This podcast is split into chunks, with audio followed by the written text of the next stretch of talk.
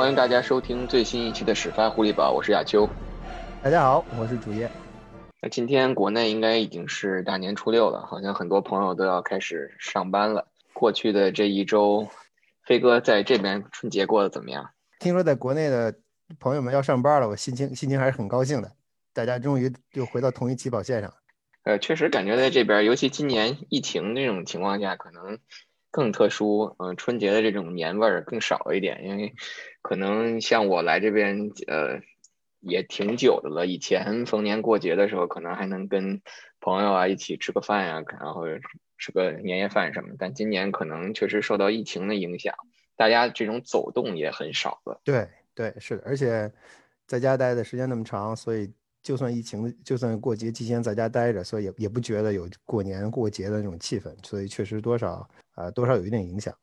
不过国内不经常说嘛，这个十五之前都是年，所以可能大家这种过年还沉浸在这种过年的气氛里，所以希望大家能继继继续珍惜这个剩下的这这几天假期吧。是的，给大家拜个晚年，新年快乐，牛年大吉。那我们也给大家带来了牛年的第一份大礼，就是我们的节目在 Apple 的 Podcast 上正式上线了。那从今天起呢，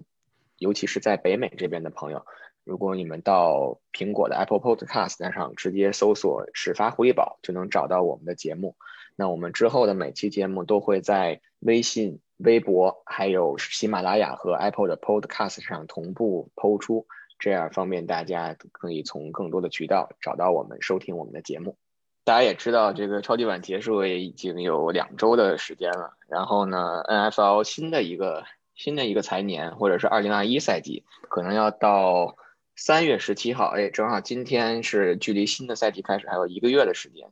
那么这一个月时间内呢，可能会发生很多关于球员变动的这个消息。那正好在过去的这一周呢，关于爱国者可能也有这样两则比较引人注目，或者是让我们很感兴趣的话题。对，第一条呢，就是大家都过年去了嘛，所以没有人特别在特别关心这个 Patriots 这边的情况。我们开个玩笑，但是据说在上周的时候，Belichick 跟 Patricia 还有爱国者的老板 Bob Kraft 三个人在一起吃了个饭。他们可能也在过年，但是是不是真过年吃了什么饭，我们也不知道。不知道他们是不是吃了饺子。但是在吃完饭之后呢，有传言就传出来了，说三个人达成了某种共识，说 Belichick 在爱国者再主政一年，一年之后，Belichick 会把教鞭、会把大权转交给 Patricia，然后自己退居二线或者主管主抓这个就是所谓的 GM 的工作。这个我觉得。饭可能是真的吃了啊，但是说让这个 Patricia 接班这个 Belichick，尤其 Belichick 在一年之内退休，我觉得这个消息可能还不是那么不是那么的不是那么的靠谱，因为我感觉这个 Belichick 应该憋着一股气儿想重回超级碗呢，就是一年之内，即使上上期节目我说这个 Belichick 应该 all in。但是我感觉一年的时间还是还是有点短暂的，很仓促。这个你要想想，亚秋，巴勒沙本来想一年时间我 all in，我可能能够打到 championship game，我可能要打进超级碗。然后刚做好这个 plan，刚把自己的宏图画好，回头一看，电视上 Tom Brady 刚刚举起了超级碗，这这对他们的信心的对他的影响，恐怕会不对他的打击可能会不小，同时对 Bob Kraft 的影响肯定也会不小。对，所以这个问题其实要仔细去想的话。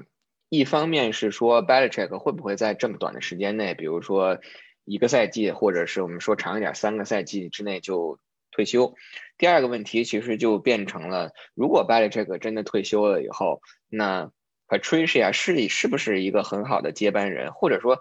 目前现有的这些现有的包括 Josh McDaniels，包括 Belichick 的儿子，谁可能是爱国者这个主教练的席位，或者是谁可能是 Belichick 最好的一个接班人？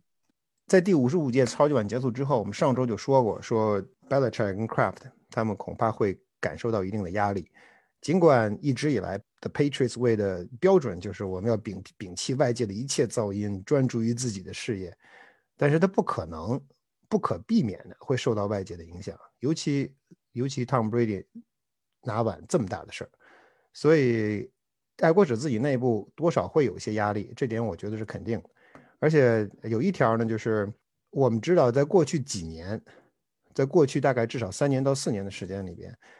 呃，Craft 和 Belichick 每年在赛季结束之后都要吃一顿饭。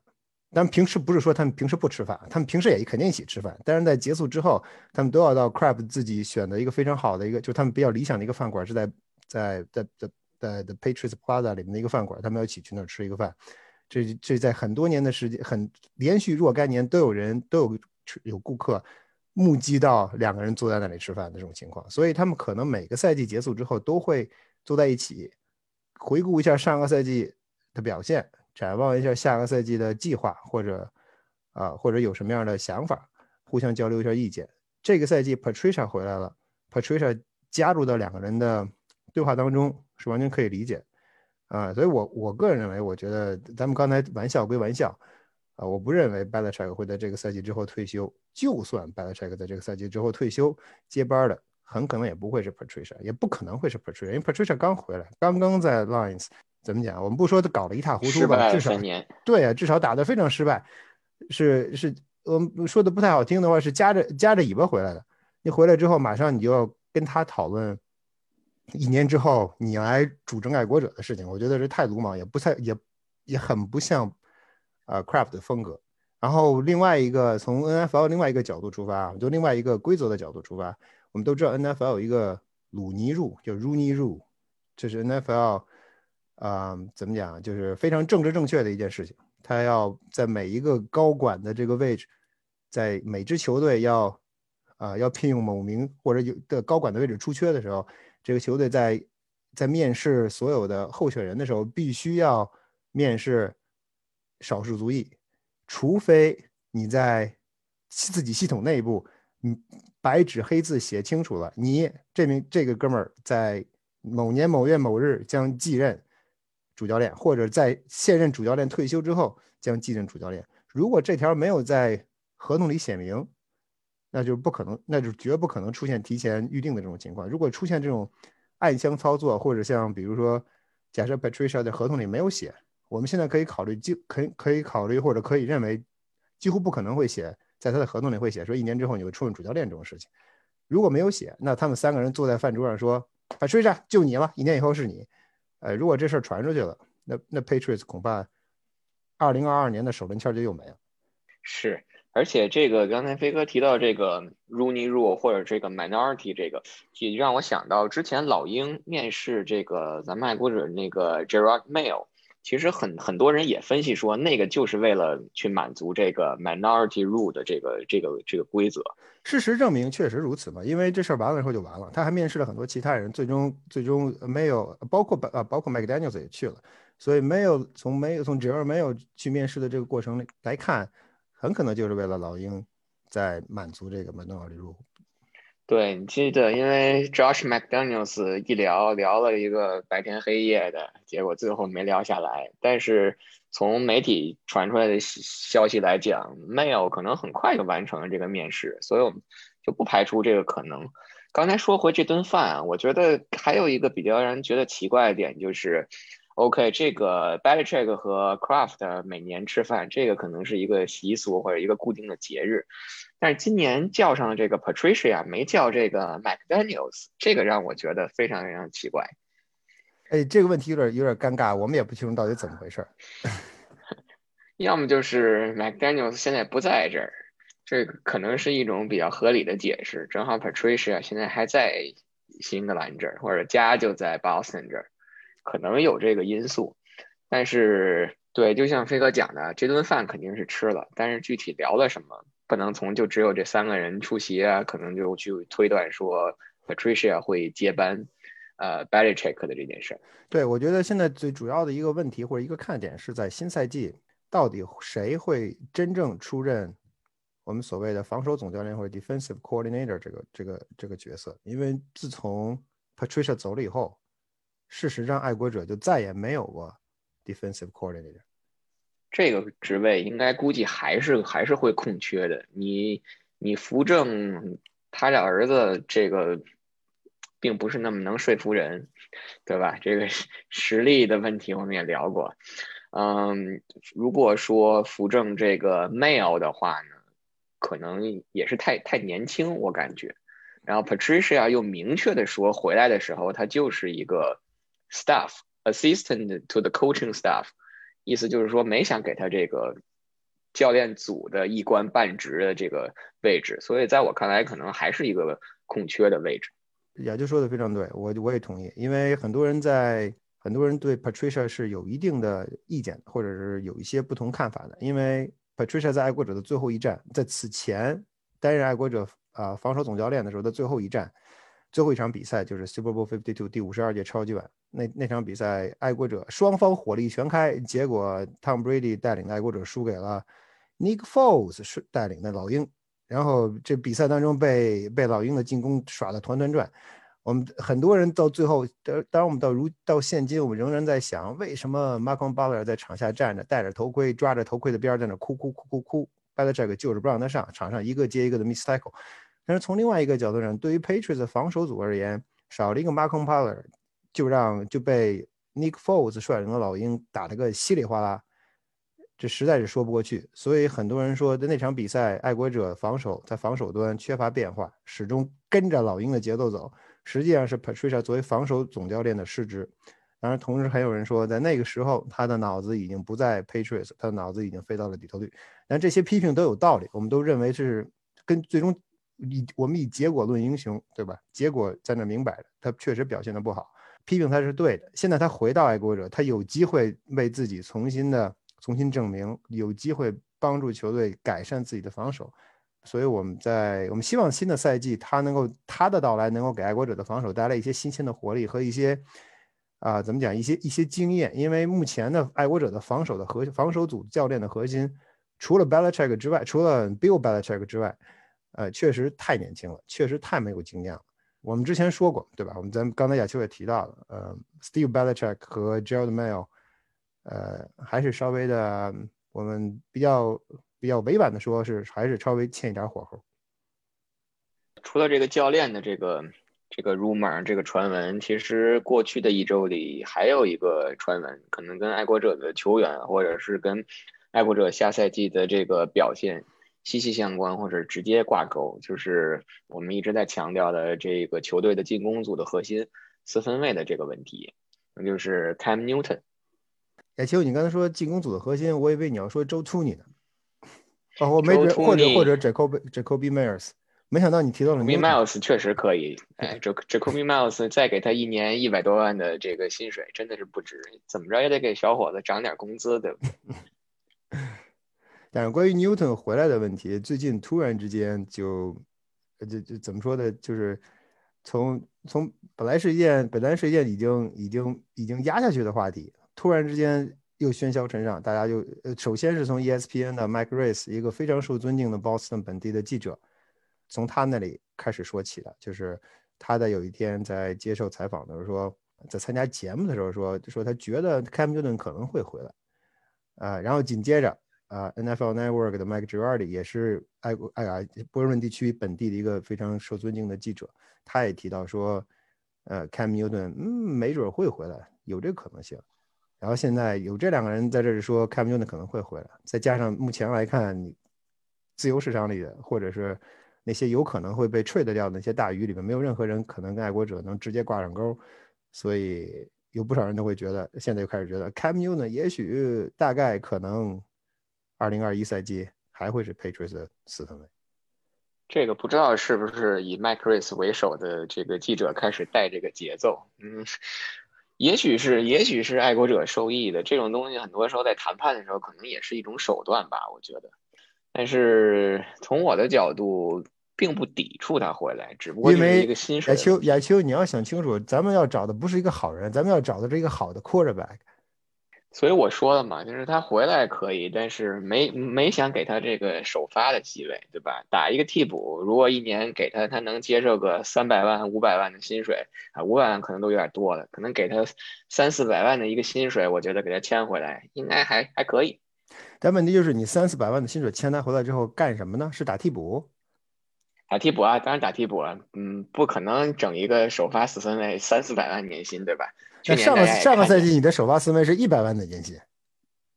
上个赛季是因为真真没人要他了，对吧？这是捡了一个便宜。但但是他上个赛季打我我觉得我我 有道理，而且我也觉得亚秋凭着他上个赛季打出的一百万的水平，这个赛季恐怕还会没有人要他。对，所以就在这个问题上，就是在基于他的这种表现，适当的给他涨一点薪水是可以的。但是所谓这个涨涨价，你要有一个幅度，要有一个上限。所以可能我觉得三四百万打个替补。嗯，当然不是我决定，但是我觉得三四百万是一个比较合理的价格。在我看来，如果牛顿回来，对于爱国者二零二一赛季来，二零二一赛季来说，是一个怎么讲？是还就出师未捷身先死的这种感觉。你还没还没还没怎么着呢，正正在组织部队呢，回头一看，主帅没了，或者本来想想来的那个那个头号将军，那个常胜将军不在，来了一个败军之将，你这个对球队的士气影响会不小。我们知道，Dan McCarty 在前不久、前两天在接受采访的时候也说过，说呃，我希望牛顿回来，不啦不啦不啦。但是我记亚秋，你记得咱们最后一场比赛的结束之后，呃，我问了他，问了他在爱国者的最后一个问题，或者是问了他在二零二二零二零赛季的最后一个问题，在球场里，他答的问题是对他来说，啊，对他，我问的问题是，啊，他对他自己的表现怎么看？对他自己，对他自己的长远的 legacy 怎么看？或者就他。对爱国者的精神遗产怎么看？他当时的说法是：我其实不在乎这些，我最最在乎的是我对更衣室的更衣室的球员们、更衣室的兄弟们怎么看我。啊，我并不在乎球员跟媒体，呃，球迷跟媒体是怎么看。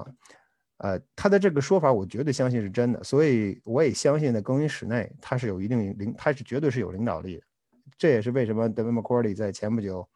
啊挺他的原因，因为那没有没有必要，没有道理不挺他。可是话又说回来，你真正在球场上他的表现如何呢？呃，很多人会拿 Tom Brady 的2019赛季跟跟 Cam Newton 的2020赛季做对比，说，因为我从数据上来看，爱国者的进攻在2019赛季跟2020赛季相比，并没有什么特别大的进步，当然没有什么特别大的退步，所以说不是 Quarterback 的问题。呃，但实际上并不是并不是这样。呃，我们从我们从 Quarterback 本身的角度，第一，爱国者的进攻在2020赛季是大幅退步的。尤其在得分得分这一项上，很多该得的分都没有得到。你 move the ball 是一个是一个是一个方面，但是当你在关键时刻无法无法 touch down 的时候，那是最大的问题。所以爱国者2020赛季这点这点问题非常明显。之所以你能够 move the ball，是因为你有跑位，你是你有跑攻。所以，但 quarterback 在关键时刻始终不能做出正确的选择、正确的正确的决定，是限制爱国者进攻得分的一大主要因素。啊，我们再回过头来说 Cam Newton 的问题。Cam Newton 在2020赛季的准确率是 NFL 里面倒数的，如果不是倒数第一，就是倒数第二。他的他的他的传球的准确率 on on the target 的准确率是相当低的。Next Gen Stats NFL 的一个官方的一个统计一个一个进阶统计系统，在啊公布了2020年的统统计数据，其中有有两项非常有意思。它的两项数据，一个是 expected completion rate，还有一个是 completion rate。Expected completion rate 是什么意思？就是说，啊，综合各种考虑，在四分卫传球的时候，他这个球应该能传中，应该能够被接到，这是 complete expected completion rate。然后真正的 completion rate 是什么？是他这时候传出去了，没接到。Cam Newton 的 Cam Newton 的数据，在这两项数据比起来，他的 completion rate 和 expected completion rate 之间的差是负的二点，是负的百分之二点六，也就是意味着他的。他理应完成传球的那些那些 play，他没有达到那个标准。他的这个数据在 NFL 的所有的 quarterback 里面是排名倒数的，是排名在至少在倒数倒数十名之内的，是在我们不说是倒数第一、倒数第二，但至少在倒数三四五是没有问题的。所以从这个角度上讲，你说 Cam Newton 的表现在2019赛季有多好？他确实用他的腿、用他的跑动弥补了很多他在传球上的不足。可是你很难很难说服我说。二零一九赛季的 Cam Newton 跟二二零二零赛季的 Cam Newton 跟二零一九赛季的 Tom Brady 比，并没有差太多，这点是完全不成不能够成立。所以我希望二零二一赛季 New England Patriots 不要走不要走这个，不要在错误的道路上越走越远。所以我觉得就是两点吧。第一点就是确实从他二零二零赛季的整体的表现看下来，我觉得没有一支球队，或者说我不觉得有一支球队会把他签来当首发的四分卫。这是我想说的第一点，第二点就是，刚才飞哥聊到一个问题，就是如果一上来就把 Cam Newton 签回来，可能对于 Patriots 来讲，就是又又重蹈了2020赛季的覆辙，或者是对二对于2021赛季来讲是一个开门黑。呃，我觉得如果说爱爱国者真的有考虑把他签回来的话，可能是一个顺序的问题，就是也许是你先签一个首发的四分卫，在完成了这个签约以后，然后再再再去把 Cam Newton 签回来作为替补，而不是说你上来就把他先签回来，然后再再去找你真正的想要签的这个首发四分卫。所以这个可能是我对 Cam Newton。能不能回来和该不该回来，总体的两个两个看法。上周除了跟爱国者这两两则最直接相关的传闻也好，rumor 也好以外，NFL 在上个周末其实还有一条非常重磅的新闻，而且是确凿的新闻，就是休斯顿德州人把他们队内三届 NFL 最佳防守球员得主 J.J. Watt 裁掉了。What？对，就是 what，大家对 what 被裁掉的反应就是 what，嗯，现在的问题就是 what 成为了一个自由球员，呃，在自由球员市场上，其实可能是一条在除了四分卫以外，可能除了这个 Deshaun Watson 以外，另外一条已经流入从休斯顿德州人流入自由球员市场的一条大鱼，呃，据说啊，据说可能有十几家球队已经开始。联系 J.J. Watt，想把这个 J.J. Watt 签签到自己的球队里。嗯，飞哥觉得爱国者签 J.J. Watt 的可能性有多大？或者说 J.J. Watt 适不适合爱国者？呃，这是两个截然不同的问题。爱国者这 J.J. Watt 毫无疑问非常适合爱国者。这这个球员的这个球员的特性，球球员的特质，加上这球员在场上的特点，而且不仅仅是他啊，不仅仅是他啊，在场上的。统治比赛能力，还同时还包括他可以打不同位置呢，比如他可以去线下，他可以在线上，甚至还可以打近端锋接球，对吧？然后这些这些因素综合在一起，绝对非常适合爱国者体系。Belichick 最喜欢干的一件事情之一就是把 defensive defensive end 跟 outside linebacker 不断的在互换，这样你搞这样对方搞不清楚这个搞不清楚爱国者的 base 到底爱国者的 base defense 到底是四三还是三四，或者是什么样的什么样的 package。这个 end 也可能会会 drop 去打去打盯人，end 也可能会 rush，等等这一系这一系列的因素是爱国者是 Belichick 非常喜欢的，是爱国者是 Belichick 在线上变化的核心，就是 outside linebacker 跟跟 defensive end 之间的角色互换啊，这是第一。第二，JJ Watt 会不会来爱国者？我认为是几乎不可能，可能性微乎其微。他自己倒是说想去一个能。有这个叫 Super Bowl contender，意思就是说能有机会去争夺这个超级碗的球队。从目前角度来讲，确实爱国者不具备这个实力。如果他来了以后，可能情况就不一样。所以他说这话的意思是他来之前还是来之后，我们需要需要重新打量一番。但是玩笑归玩笑，但确实，如果他要是他如果他要想去一支能够马上有可能争夺 Super Bowl 的球队，爱国者是很不适合的。而且对于爱国者而言，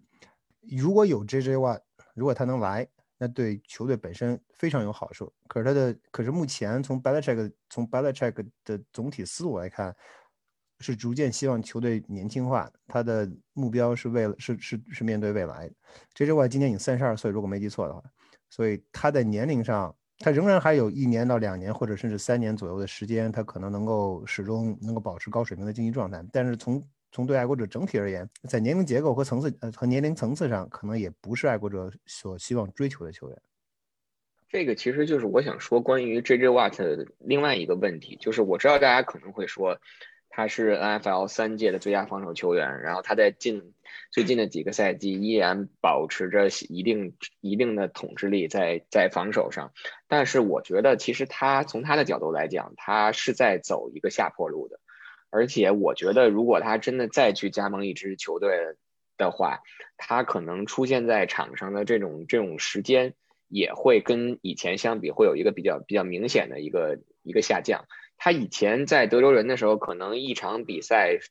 所有的防守 play 下来，他可能要打打六七十个 play。但是我觉得，如果在他现有的油箱里还剩。还还剩的这些油的情况下，可能到一支新的球队，想依旧呃展现出他以前给防守组或者给给球队的防守提供的那种帮助的话，可能他的出场时间，他的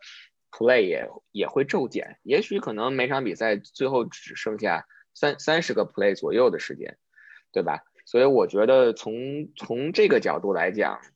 以以 b a l i c h e k 以我们对 b a l i c h e k 的的了解，或者是我们看他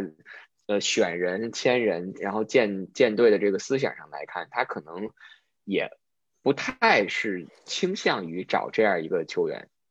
对，所所谓的这个 the best ability is availability 是吧？最球员最好的能力就是始终出出现在场上。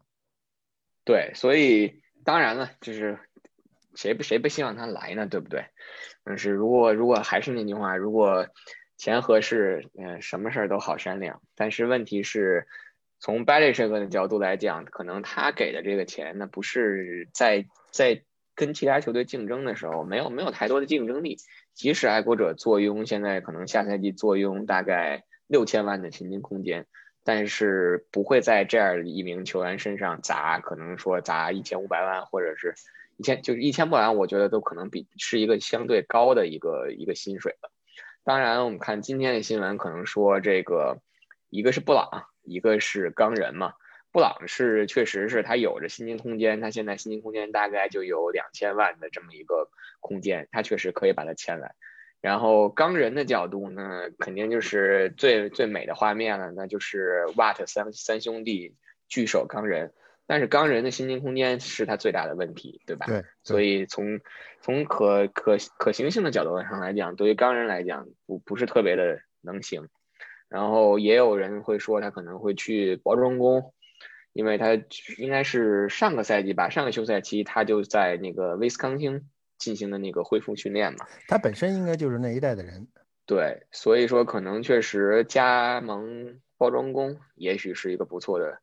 选择，但我们现在可能有点替他瞎操这个心了。我们可能最关心的就是他能不能来，但是总结下来，也许就是概率还是还是不是很大，概率非常非常小。我觉得，呃，我觉得他能来的概率非常小。如果他真来了，应该属于天上掉下来一块大馅饼，正好张开，正好我们张开嘴就吃了。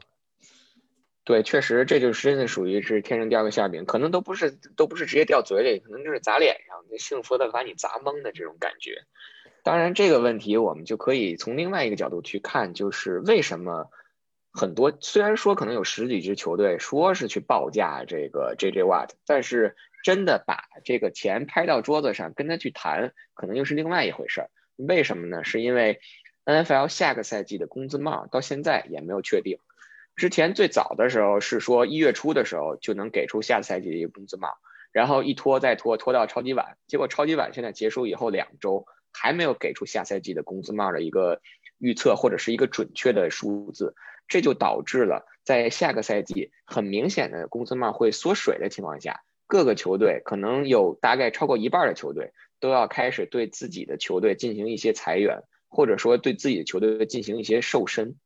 对的啊，亚秋刚才说的是非常有意思的一件事情，因为我们都知道，因为新冠的影响，过去一年的时间，过去过去一个赛季的时间，NFL 都不允许，大部分球场都不允许球迷入场，所以啊，这尽管转播，尽管比赛的场次没有受到影响，尽管比赛转播收入没有受到影响，Super Bowl 顺利打完，这些都很了不起，但是很多球场，包括吉列体育场在内，整个赛季没有球迷，球票的收入。呃，停车场的收入，然后体育体育用品销售的周边收入、食品收入，一切这些收入都都没有了，所以各队的收入是影响是非常大的。啊，我们知道工资帽每年都要进行调整，每年进行调整的依据就是每一每一年 NFL 各队的盈利状况。由于2020赛季不让球迷入场，造成了对 NFL 啊各队的收入的影响，所以。嗯，所以在在在工资帽薪金的在工资帽空间的调整上，呃，NFL 现在处在一个非常非常尴尬的一个状态。为什么说它尴尬呢？从老板的角度来讲，你是希望工资帽变高的，因为你希望工资帽变高，你可以有更多的更多的钱，更你被能够被允许花更多的钱。然后从球员的角度讲，他们也是希望薪资空间变高的，因为薪资空间变高了以后，工资帽变高了以后，球员们能够得到更多的收入。但是从另外一个角度上，老板们又不希望在，尤其在这个赛季，他们又不希望工资帽变高。为什么？因为你工资帽变高了，你就要花更多的钱，而同时你上个赛季没有挣到那么多钱，所以这是一个非常微妙的一个双方正在正在讨价还价的一个博弈。一开始大家说的是一万是一亿七千五百万美元。现在来看，这这个数字太低了，而且对很多球队来说，这是一个非常现实的问题，就是如果工资帽设这么低，很多球队不得不裁员。我们说，如果你的薪资空间相对而言差了几千万，差了几一千万到两千万的空空间的话，你可能能够通过重构一些大合同来来缓解自己的工资帽工资帽的压力。但是如果你比如说你像 s e n s e 那样，现在在水下七千万美元，你是不可能通过重构合同来解决你工资帽的问题。你唯一能够做的事情就是裁球员。从球员的从球员的角度上，他们也不希望。从球员工会的角度上，他们也不希望这种情况出现，所以双方还没有拿，还没有，还没有达到最终的一致性意见。但是我们可以看到，目前的目前的，如果按照目前的估算，明年的工，明年的薪资空间是一一亿八千五百万或者一亿八千两百五十万美元的话，在这样的状态下，绝大部分球队薪资空间都不富裕，而且其中有相当数量的球队，包括不少季后赛球队，目前来说都在水线以下。确实，新赛季的这个工资帽的问题，可能对于绝大多数球队来讲，都会是一个比较艰难的一个问题。但是目前爱国者有着相对富裕的这个薪金空间，应该来讲，这个并不是，并不能构成一个他们不想去签 J J Watt 的一个一个原因，或者是一个客观的一个条件。但是现在有一个比较现实的问题，就是大家仔细想一想，你说过去爱国者在过去几个赛季。签来的从自由球员市场上签来的大鱼都有谁？最近的可能就是 A B 了，对吧？再往前想，使劲想，可能就是 Gilmore，然后包括在 Stafford 在这个休赛期，在只在一个月以前，大概一一个月前被 trade 到这个公羊的时候，他也明确的去说了，呃，三十二支球队除了爱国者，我都可以考虑，唯独爱国者我不考虑。可能也许是因为有这个 Patricia 大胡子的这个因素在，让他说出了这种话。但现在的问题就是，在这个休赛期，嗯，究竟自由球员市场上这些大鱼他们愿不愿意来爱国者？这个是我们值得去讨论的一个话题。我觉得亚秋说的对，你看以前我们现在这这涉及到一个鸡和蛋的问题，对吧？你说 Quarterback 看了看 Patriots 说，对不起，你没有 Receiver；Receivers 看了看 Patriots 说，对不起，你没有 Quarterback。那如果 quarterback 跟 receiver 都不来，那 Patriots 就既没有 receiver 也没有 quarterback，也就是说你鸡跟蛋都没有。这个这这种这种情况，我觉得客观存在的。我觉得从 Stafford 角度来讲，除了 Patricia 之外，Patricia 肯定是一个非常非常重要的因素。如果就算没有 Patricia，他也不会选择 Patriots。为什么？原因很简单，他来到 Patriots 之后，他把球传给谁？我们之前说过很多遍这个问题。但是对于对于对于某些球员来，比如说 Stafford，在他的这种状，在他的这个位置上，尤其。这么早，对吧？他的他的这个 trade 很早就发生，在 Super Bowl 之前就发生了。这么早的情况下，他有选择的权利，他有选择的余地，啊，他有 leverage。但是我们刚才说过，刚才我们刚刚谈到了薪资空间的问题，呃，目前来看，很多球队都在水下，他们不得不裁员，他们很可能裁员是一个他们不得不干的事情，也就是很多球员，至少相当多的薪资占很大空间薪资空间的球员。会在未来的一个月左右的时间里面被裁掉，在 free agent 开始，在 free agency 开之前被裁掉。那当你处在这样一个时间段的时候，当你处在二月底三月初的一个时间段的时候，当你在这个时间时间段的时候失业，那你可能就没有特别好的机会，就不会像 Stafford 一样，也有自主选择权了。所以到那个时候，爱国者就算你找不到 top tier，找不到第一级别的这个自由球员，那么在第二级别、第一级别偏下或者第二级别。应该还会有不少机会可以可以选择到愿意来配锤的球员。我觉得，我觉得首先有一条就是之前我们一直认为的，你 take pay cut 来 Patriots 拿 Super Bowl，这个我们这这个就这个这个销售的逻辑肯定不能够再成立了。但是有一条可可能会成立的是什么？就是现在在水水上的球队并不是特别多，也就是说这些球队在水上的球队肯定不会不会说，因为我有钱，所以我把你弄来。他们肯定也仍然会是按需索取，那么有多少球队会跟 Patriot 竞争某些位置的球员，也是一个我们我们到时候会再继续分析，到时候是一个值得需要需要探讨的问题。那如果他们没有人跟你，没有人没有球队跟 Patriot 竞争，Patriot 在选择这些球员的时候就会有天然的优势，因为你有钱，你可以花到 market market price 引进这些这些队员。但是这里我就想到两个问题，第一个问题就是。很多球员他能不能接受爱国者的这种文化，或者说接受小鸡教练的这种文化？我觉得这个可能是一个，我从我的角度我去揣测这些球员的心理，因为 Patriots 从 Belichick 的角度来讲，他的训练或者他的带队最著名的一句格言就是 “No days off”。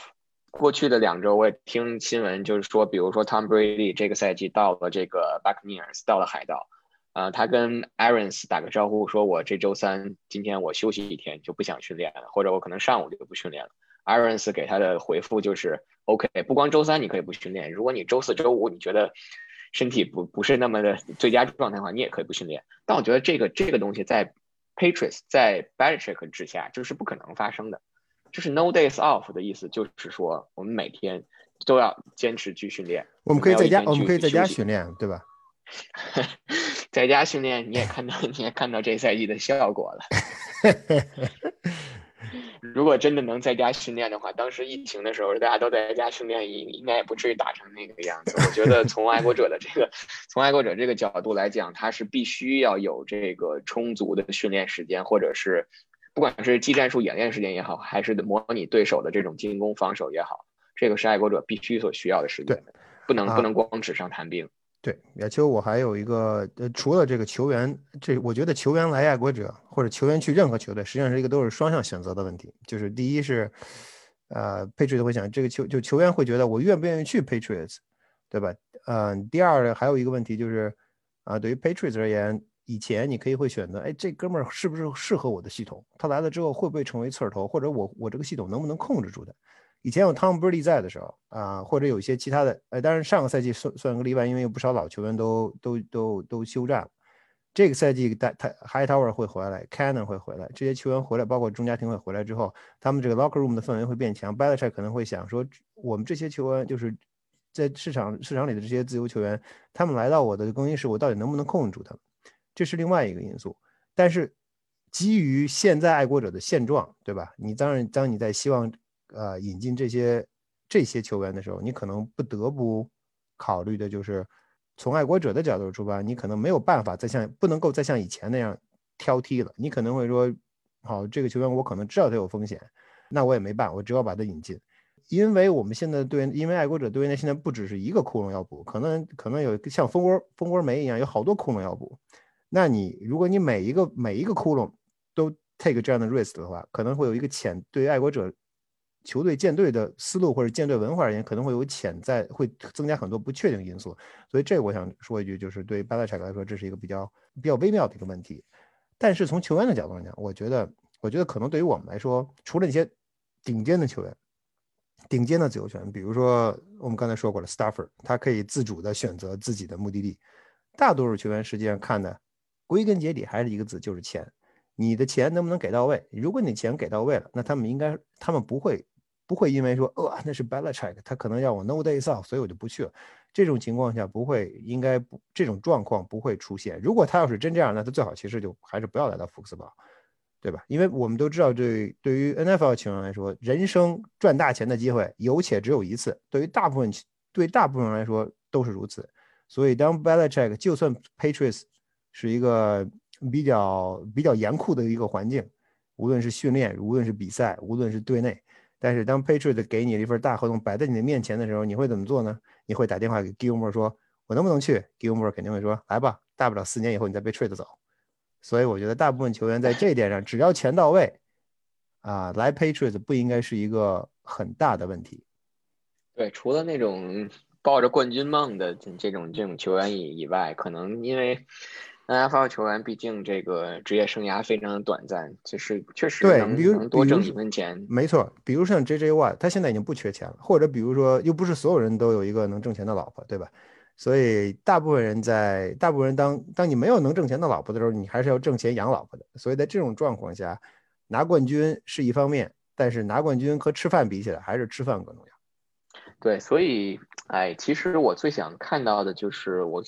这个休赛期，从这个自由球员签约的市场上，可能更关注的一点就是 Belichick 他自己的观念会不会变？因为以前过去的赛季，他在签球员的的情况下，他可能第一秉承的原则就是性价比要高，就可能在同等条件下跟其他球队去竞争的时候，他不会去多砸一两百万，为了就把这个球员签过来，对吧？但这个赛季在这个薪金空间你在富裕的情况下，会不会发生这个事儿？这个是我想看他从观念上或者从他的建队的思路上会不会有一个改变，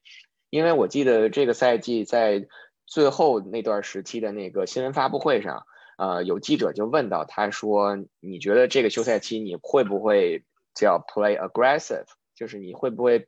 从你从你的各种的球队的建队思想上也好，或者你操作上会不会表现的激进一点？就不像以不是再去秉承以前的那种传统。所以这个是我可能在这个休赛期在签约球员的时候最想看到的一点，并不是说他真的最后可能把 J J Watt 签来。”或者就是把 Chris Godwin 硬从海盗挖过来，对吧？这个都是可能不太现实的问题。但是就是让我们看到的一种，在在 Tom Brady 走后，在球队有这样的薪金空间的条件下，能不能转变他这个思路？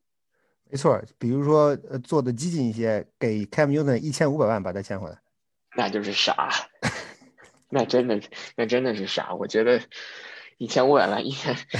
打个一折吧，一折两折，还是那个，还是那句话，三百万可以，超过三百万不行。那东西你可以在四分位的位置上，总共你的支出，我举例说，是两两千五百万，对吧？这是这是两个四分位要支出的价钱。你你给了一个你的主力四分位以后，你剩的那些钱，你可以去给 Cam Newton。我并不是对 Cam Newton 这个人有任何的意见，我只是真心的觉得给他一个替补就好了。有人会说啊，会说华盛顿橄榄球队刚用两年，应该是八百五十万吧，签来的那个喜力哥。